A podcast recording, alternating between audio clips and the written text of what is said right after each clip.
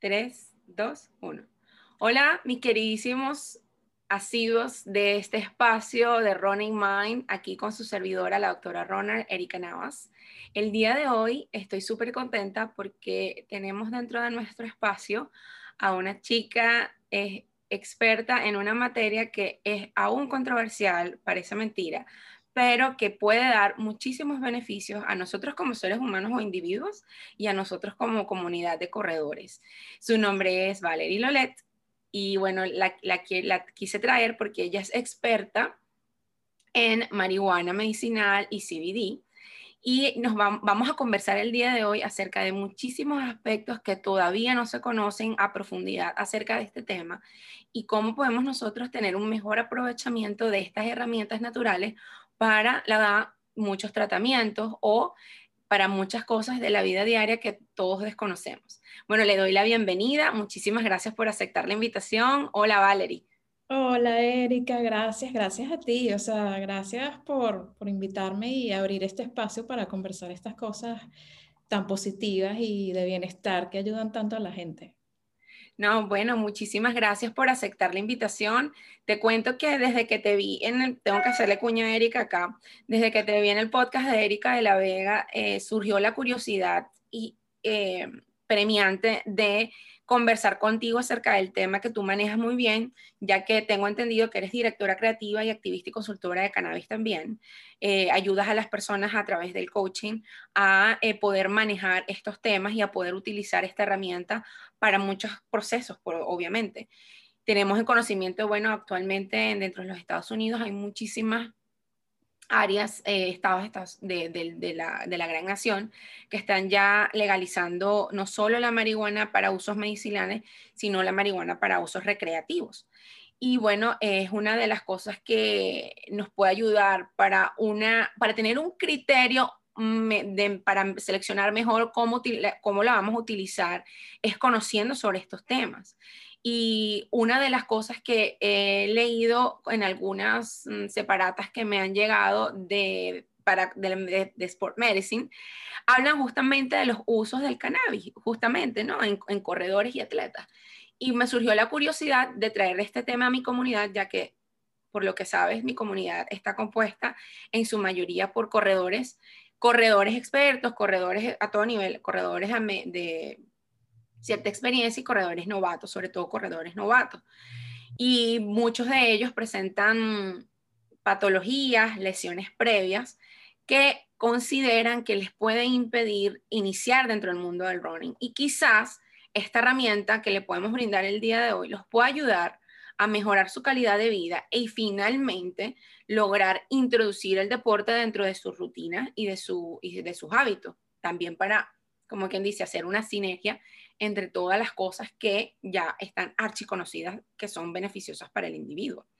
Entonces, fíjate, la primera cosa que a mí me surge como, como comunidad, de, como miembro de la comunidad, es que muchas personas a veces dicen, ¿cuáles son las diferencias realmente eh, entre la marihuana, el CBD y la marihuana medicinal? porque hay esas tres palabras, todo el mundo las utiliza, pero realmente cada una o algunas tienen algunas características en común, pero difieren entre sí, tengo entendido. Entonces, para aclarar este punto tan álgido, porque crea controversia, obviamente, el no saber realmente definir cuál es cuál y para qué es cada uno. ¿Quién mejor que tú para que nos explique esto, obviamente? Me encanta, me encanta. Súper buena pregunta como para, para, iniciar estableciendo estos conceptos básicos, ¿no?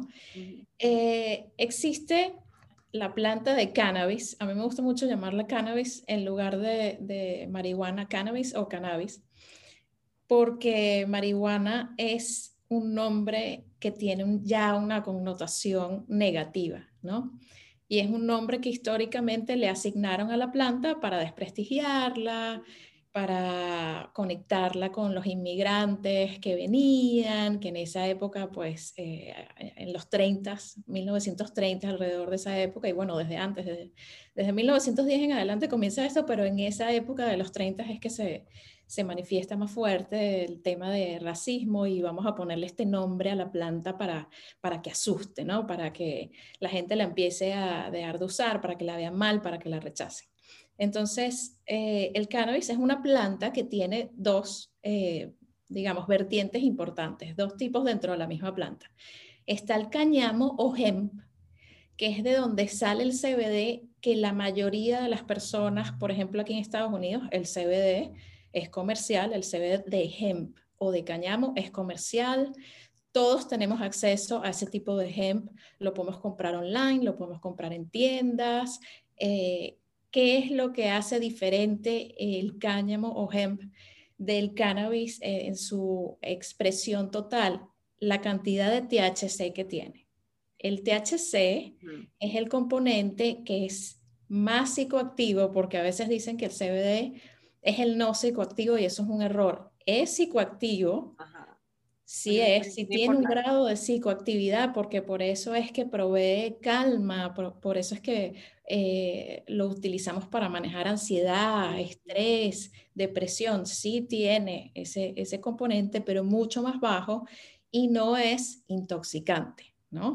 No te cambia tu percepción como el THC. El THC es el componente de la planta que es mucho más psicoactivo, que se considera intoxicante, que sí puede alterar tu percepción, que puede alterar tu estado de ánimo y por eso en ciertos casos y para ciertos pacientes y ciertas condiciones es fabuloso cuando tú estás haciendo una quimioterapia, por ejemplo, pacientes que manejan eh, o que complementan su quimioterapia con cannabis, pues han visto resultados súper exitosos porque ¿qué sucede? no se sienten mal, no se deprimen, no pierden el apetito, el apetito que es tan importante para meterle los nutrientes al cuerpo, durante un proceso de quimio que es tan, ¿no? tan fuerte. ellos pierden el, el, eh, muchísimo el, apetito y les da otros, les da náuseas. Náuseas. Sí. El THC también los ayuda a manejar las náuseas, les ayuda a manejar el dolor de cabeza. Entonces, este, volviendo como a la base, marihuana medicinal o cannabis medicinal es eh, la planta en su completa expresión, ¿no? Full spectrum, tienes toda la planta con su CBD, con su THC y con un montón de cannabinoides, son más de 100 cannabinoides, pero los que están más presentes son THC y CBD. Eh, esa es la, el cannabis medicinal, es esa planta con todos esos cannabinoides expuestos hay variedades, hay unas que tienen más grado de THC, hay unas que tienen más grado de CBD. Eso va cambiando de acuerdo a cómo se crezca esa planta, las condiciones en las que crece. Pero al ser medicinal, ¿qué es lo que te dice? Que está pasado por un laboratorio, que no tiene pesticidas, que está en un grado medicinal, está pura, está en las mejores condiciones posibles. Eso es cannabis medicinal, marihuana medicinal.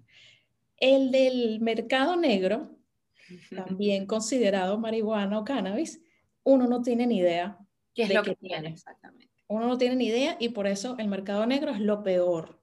Es lo peor, o sea, a nadie se le puede aconsejar que vaya al mercado negro a adquirir flor de cannabis, ¿no? O sea, por ahí no es el camino.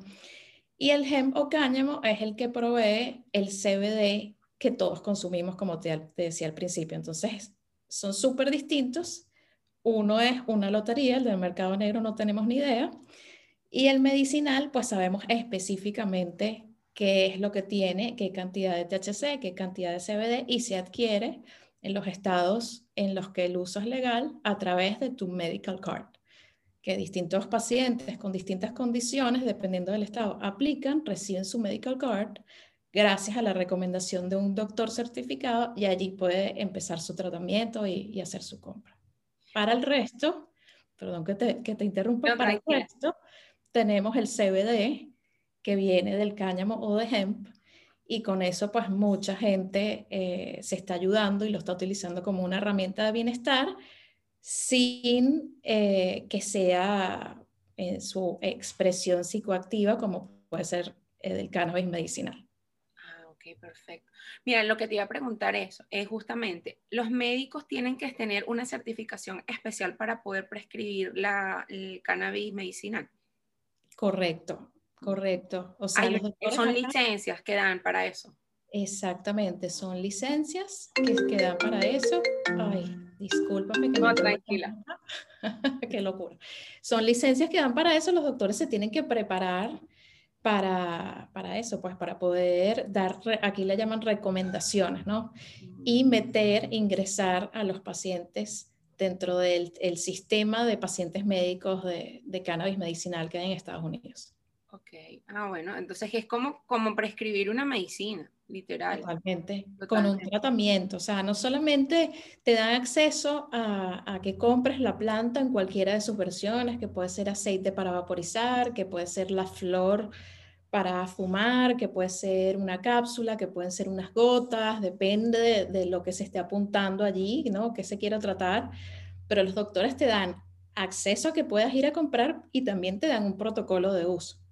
Ah, ah, o sea, no es nada más que yo voy y yo me voy, me dan mi receta y me voy a comprar mi mata. Sino que, exacto, sino que y cada, y cada presentación va a depender de lo que el médico crea conveniente en ese paciente, correcto, ¿no?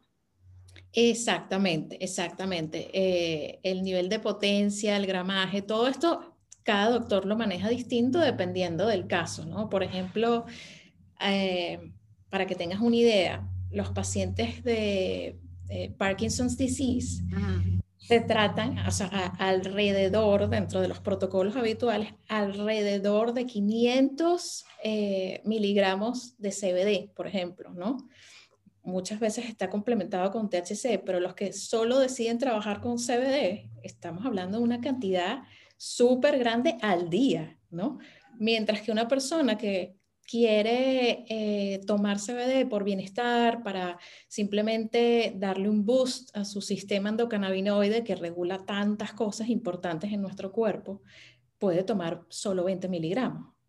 Es una diferencia abismal de 20 a 500, pero estamos hablando de bienestar versus Parkinson's disease, ¿no? Claro, eh, eh, esa es una buena, es una buena, tú estás diciendo algo muy interesante allí que, quisiera que pudieras, bueno, yo sé que es algo complicado a veces, pero que quisieras que les explicaras a la audiencia acerca de, que de ese boost para el sistema cannabinoide, el, para que la gente le explique es que nosotros tenemos un, sistema cannabinoide, que tenemos unos receptores cannabinoides, yo he hablado de eso antes, pero que, mejor que tú que les expliques a la, a la audiencia que nosotros dentro de nuestro cuerpo lo tenemos, o sea, que no es algo raro, ni loco, ni agarrado de los cabellos, sino que lo tenemos también y que podemos hacer ciertas cosas que nos pueden ayudar a mejorar este sistema.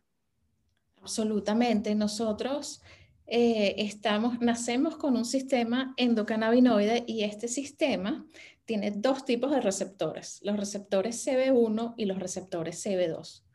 Los receptores CB1 se encuentran más como alrededor de nuestro sistema nervioso, nuestra cabeza, cerebro, mente. Los CB2 están repartidos alrededor del cuerpo.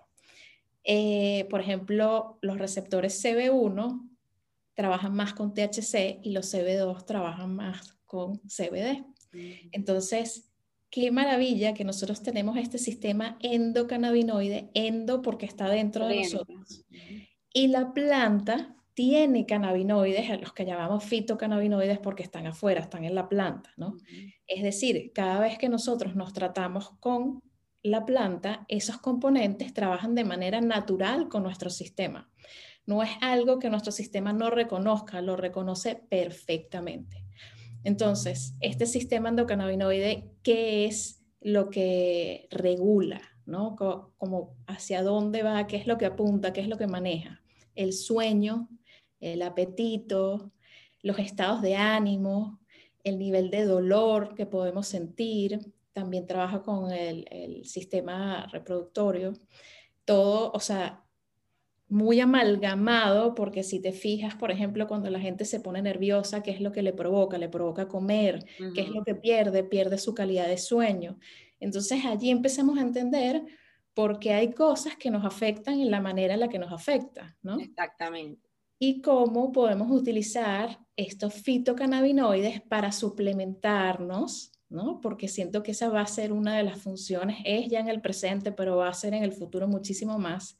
El cannabis es un grandioso suplemento de cosas que muchas veces eh, tenemos eh, desniveladas o falta de, ¿no?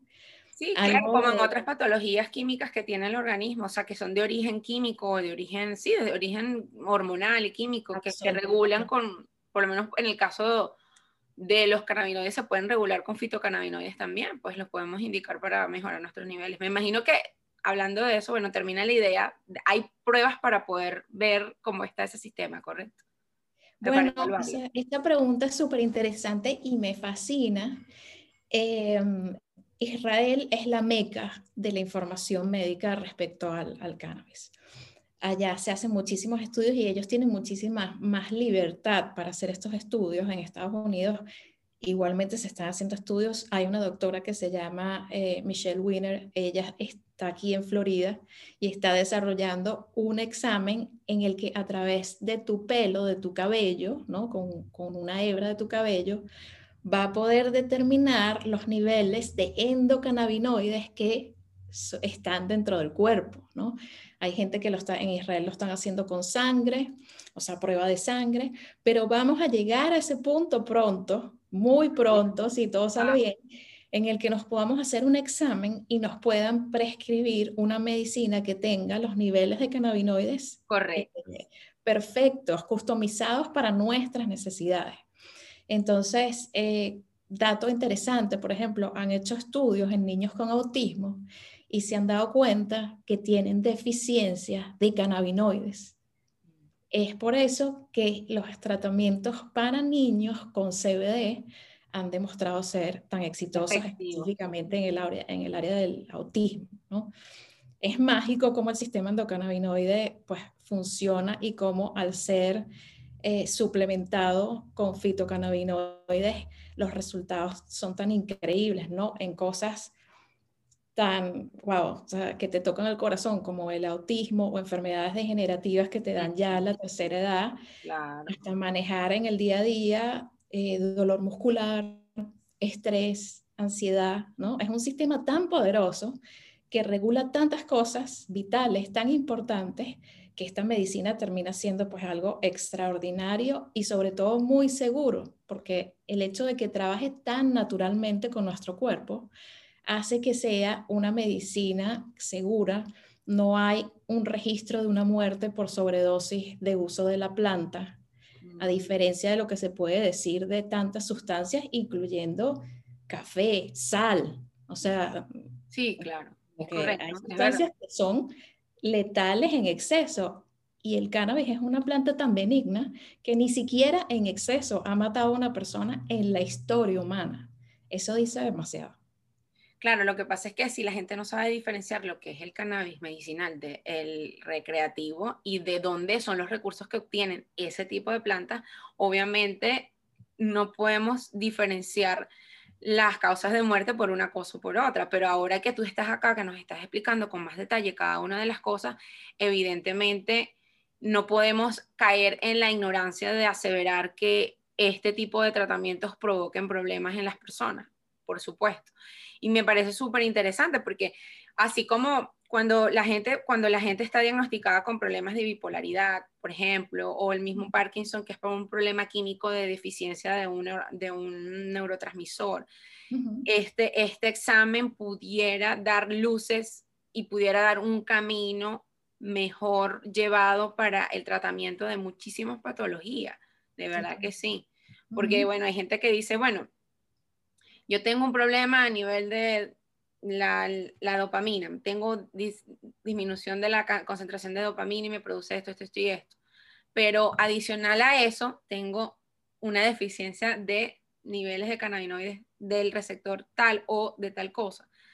Puedes complementar terapias también, puedes, porque puedes reducir dosis de algunos medicamentos que tienen efectos colaterales y utilizar esto como coadyuvante de, por ejemplo, cosa que me parece fantástica que es una de las cosas que yo siempre promuevo, o sea, cómo podemos tener herramientas y alternativas menos invasivas o menos agresoras para poder manejar ciertas patologías. La que por lo menos mencionaste es el tema de las enfermedades degenerativas y hay otro grupo de enfermedades también, las enfermedades de colágeno, que gente joven cada vez está siendo diagnosticada mucho más con este tipo de patologías, cosa que me parece curiosa, porque puede ser no tanto por el tema de que haya más jóvenes enfermándose de esto, sino hasta qué punto sea que ahora hay más diagnósticos porque hay más pruebas o porque simplemente estamos llevando un estilo de vida que nos está lanzando hacia presentar ese tipo de patología.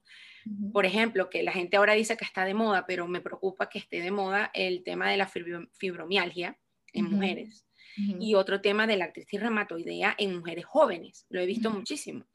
Este, por lo menos, y estas son dos patologías muy incapacitantes y muy dolorosas. Entonces, por ejemplo, en estos casos, eh, que es, eh, bueno, en este y varios, podríamos decir en líneas generales, ¿qué es la ¿cuál es el primer paso para una persona que desea experimentar con este tipo de alternativas? Ok, bueno, lo primero que hay que ver es en dónde vive.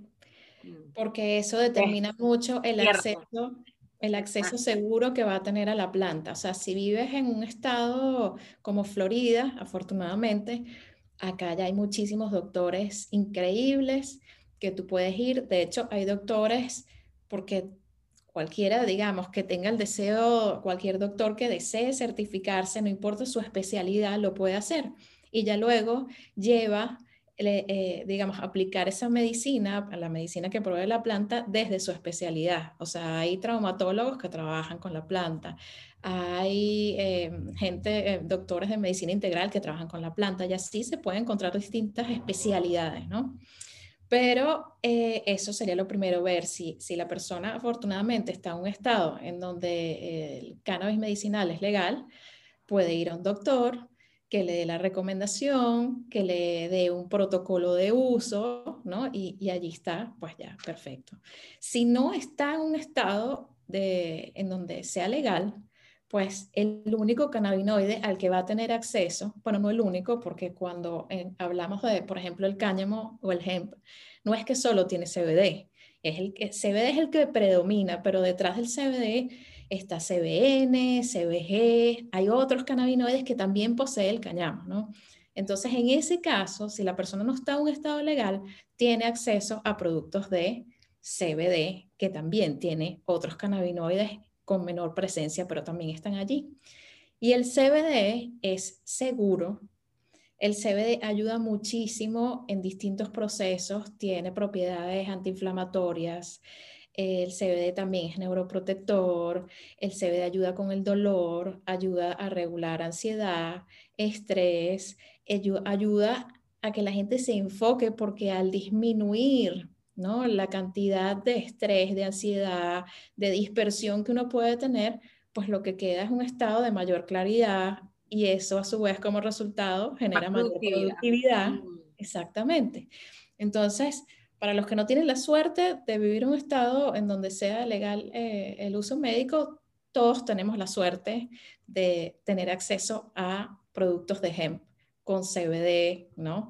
Que es tan, tan beneficioso para muchas cosas. Entonces, esa sería mi recomendación. Eh, para de los Estados Unidos, por ejemplo, eh, el tema del CBD, sabemos que la marihuana medicinal no es legal en todo el mundo, en algunos, por lo menos en Estados Unidos sí, y en algunos países de Latinoamérica ya están eh, legales, pero por lo menos en los casos donde tienen, las personas tienen ese problema de acceso por el tema del de punto de vista de liability y legalidad, ellos pudieran transportar CBD sin ningún tipo de problema o también tendrían que, tendría que el país estar con alguna legislación que les permita también utilizar este tipo de, productos.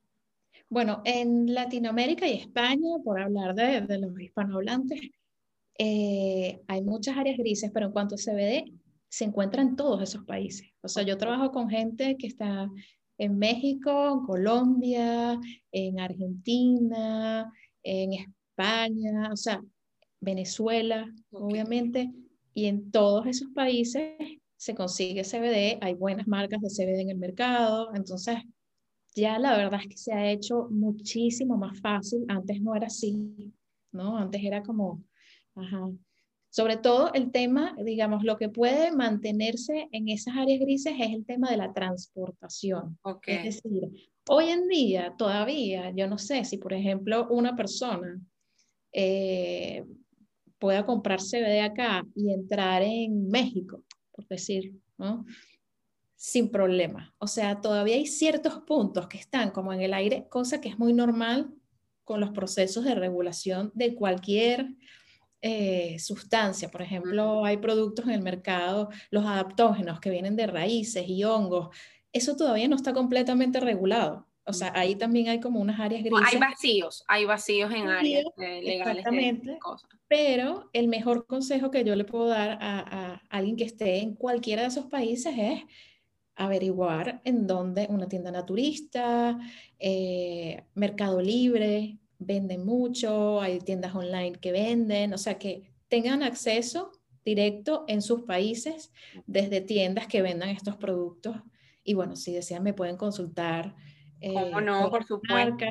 Muchas veces me mandan etiquetas para yo revisar, entonces les digo, no, evita el CBD aislado, por ejemplo, no tiene tanto valor como el CBD full spectrum. Porque ahí que estamos diciendo, o sea, CBD aislado vende muchísimo, o sea, en Amazon lo puedes conseguir de mil millones de formas, líquido, polvo, pero realmente ahí se está quedando por fuera, se quedan por fuera los otros cannabinoides que aunque tengan una menor expresión, igual ayudan muchísimo. Es decirte como que, ¿qué prefieres comprar? Eh, ¿Un tema en donde solo hay una guitarra o un tema en donde está toda una orquesta. Prefieres la orquesta, ¿no? Que es mucho más completo que va a tener más beneficios para ti. Entonces, en ese caso, pues yo puedo guiar a la gente. Siempre recomiendo, eh, recomiendo Full Spectrum para los que nos están viendo y nos escuchan. Si van a comprar CBD Full Spectrum, porque es el que tiene todo. El resto de las versiones, Broad Spectrum, no es que sea mala, pero ya tiene un poco menos. Y aislado, pues ya tiene muchísimo menos y tiene menos eh, valor a nivel medicinal. Mira, Valerie, hay, una, hay unas preguntas que a veces la gente se hace también, bueno, yo me las hice y por eso te las estoy haciendo.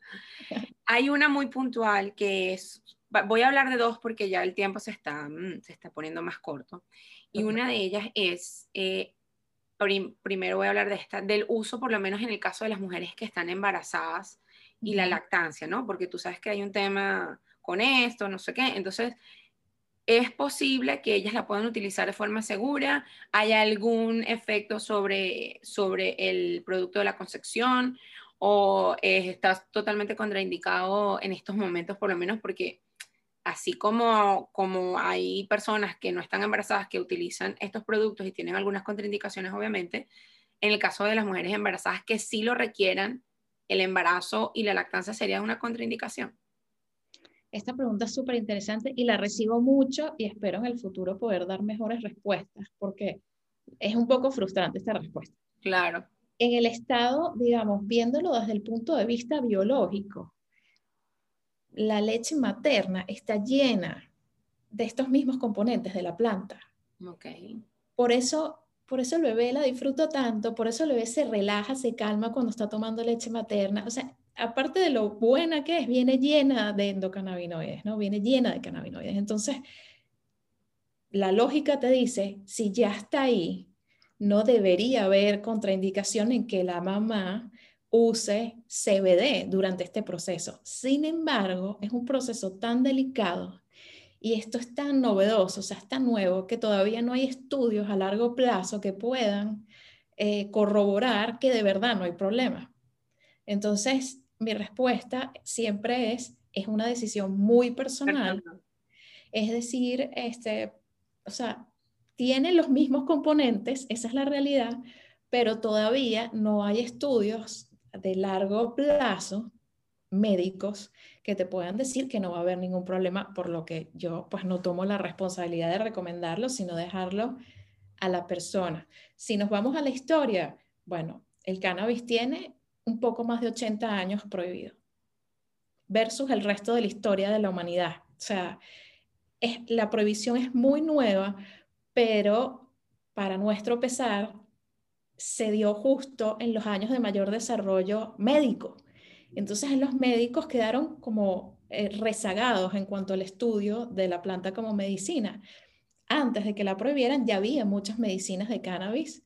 Eh, por ejemplo, la reina Victoria, o sea, nos vamos a la, esa era por atrás, era famosa por utilizar eh, tinturas de la planta porque tenía unos dolores de, vientre súper fuertes, tenía, sufría de PMS. Ya en esa época se usaba muchísimo. O sea, aquí en Estados Unidos había más de 30 medicinas registradas, patentadas con la planta para asma, para dolor, como desinflamatorio, o sea, le habían dado todos los usos correctos para epilepsia, anticonvulsionante, o sea, todo eso existía y con la prohibición simplemente desterraron todas Se callaron los estudios, se cayó. Se callaron los estudios, se detuvieron por completo, entonces, bueno, ahora hay que esperar a hacer el catch-up oficial, simplemente como para tener mayor tranquilidad de que esos estudios están allí pero eh, de nuevo, es una decisión personal hasta que eso esté comprobado. Sin embargo, se van a internet, o sea, las madres interesadas y van a conseguir un montón de testimonios de madres que lo han hecho, que lo han utilizado a favor y, bueno, eso puede ser un factor para tomar en cuenta. La, en la, decisión correcta. Ay, muchísimas gracias por este pequeño separata aquí. Fíjate, algo que, eh, y saltando de ese tema a otro tema también, es que todas estas cosas son como temas muy delicaditos, por decirlo así. Sí, totalmente. Pero fíjate, hay una parte que tú conversaste en el podcast con Erika que me llamó muchísimo la atención. Y me pareció tan bonito y responsable de tu parte decirlo. Y quisiera pues conversarlo contigo aquí también. Es respecto, ¿cuál es el límite, Valerie? ¿Cuáles son los límites?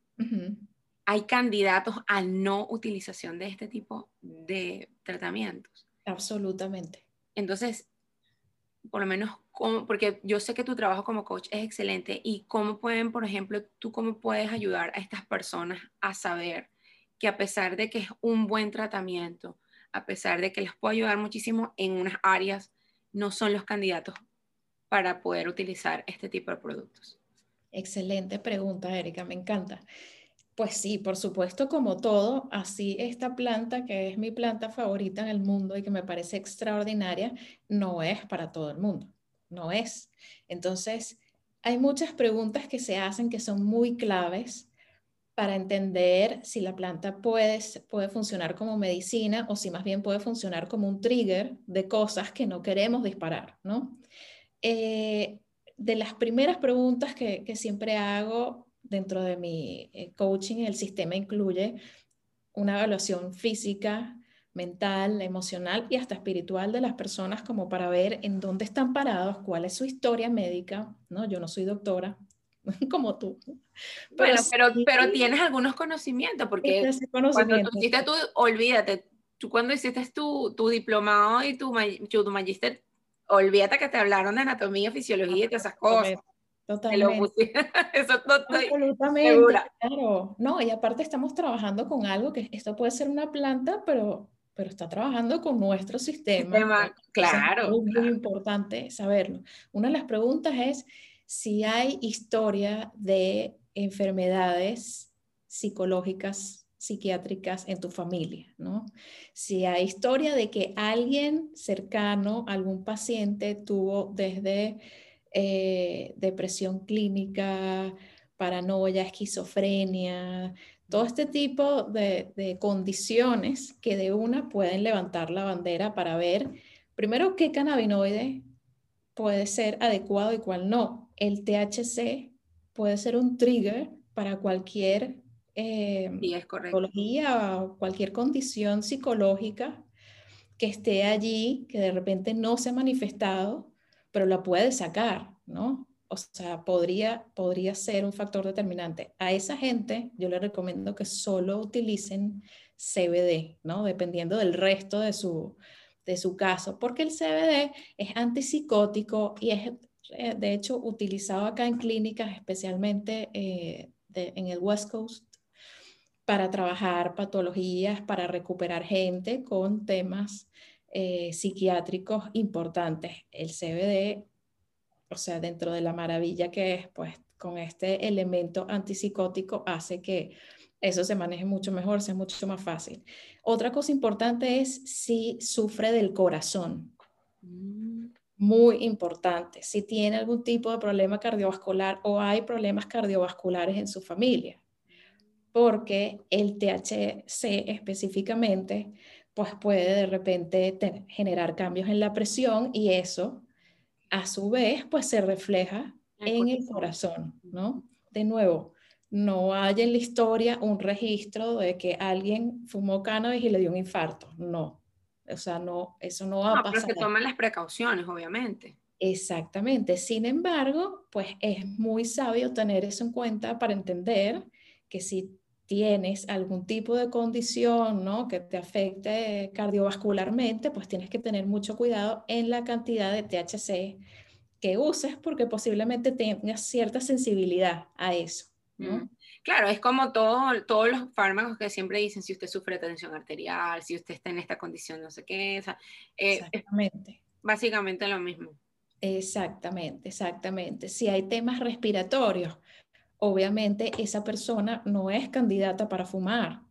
Esa persona es candidata para que se tome. Claro, hay muchas cosas que de repente podrían parecer evidentes. Exacto, pero hay tanto desconocimiento que inclusive la gente que tiene la mejor voluntad, o sea, que dicen, yo quiero manejar mi, mi ansiedad crónica, mi estrés con, con, la planta y de repente tiene acceso a alguna flor eh, y decide fumársela. Si esa persona tiene algo, tiene un problema respiratorio, la planta puede ser muy buena y puede tener unos efectos magníficos, pero si la manera de consumir la planta y de usar la planta es a través de humo caliente a tus pulmones, no, o sea, la estás utilizando de manera incorrecta porque te puede dar unos beneficios, pero por otro lado te puede generar, ¿no? Como que un daño de alguna forma. Entonces, es, siempre hay que ver cuáles son las intenciones, cada persona es distinta, tiene unas condiciones distintas,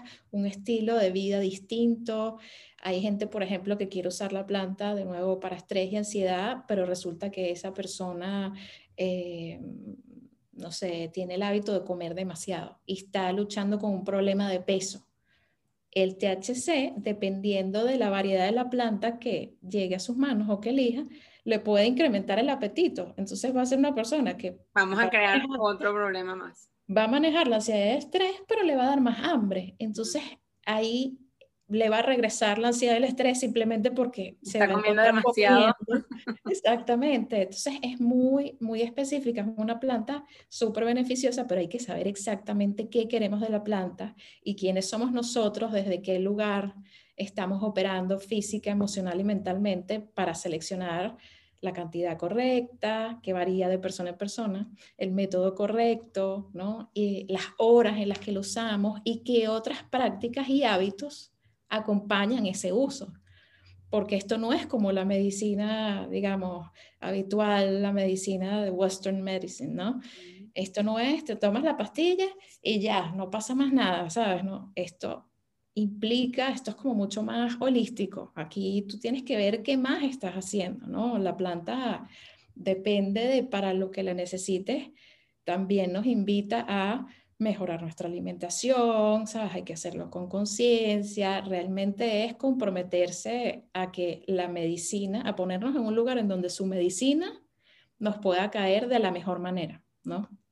Muy, muy, bueno, muy interesante lo que acabas de decir y me dejó pensando muchísimas cosas porque a veces nosotros hacemos, es que parte de lo mismo, siempre queremos una fórmula mágica, una píldora mágica, una um, solución rápida a muchos problemas que quizás no tenemos un compromiso serio para que ese problema se resuelva, entonces buscamos estas alternativas también creyendo que esto también nos puede ayudar y al final del día tiene que haber otras cosas adicionales a esto para que realmente funcione.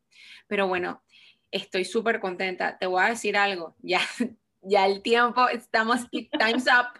Sin embargo, este, para los que no saben, los que no pertenecen todavía, existe una comunidad de follower big de la doctora Runner y eh, están suscritos a un canal de Telegram y a una un newsletter semanal. Estas personas van a tener la oportunidad de que yo me quede con Valerie 10 minutos más y conversemos acerca de otras cosas de interés para estos suscriptores. Pero me voy a despedir con esta audiencia diciéndote muchísimas gracias una vez más. Estuvo, bueno, yo creo que abarcamos bastantes cosas importantísimas para que la gente empiece a cambiar su mindset acerca de este tipo de temas y que su approach sea distinto que sea un approach de aprender para hacer con responsabilidad y con conciencia las cosas. Yo siempre les digo eso a las personas porque del conocimiento nos permite tomar mejores decisiones. Y de verdad que muchísimas gracias. Eh, te veo del otro lado. Genial. Gracias a la audiencia por acompañarnos hasta este punto. No me queda más nada que invitarlos a que se suscriban al canal de, de YouTube, a que nos sigan en Spotify, Apple Podcasts y Google Podcasts. Y a la gente que no ha escuchado los episodios anteriores, vaya, suscríbase y nos escuche y nos vea para que vean todos los temas interesantísimos que abarcan toda la vida de los corredores. Así que no me queda más que decirles, no es llegar más rápido, sino llegar más lejos. Y un abrazo inmenso y vivan su 3%, muchachos.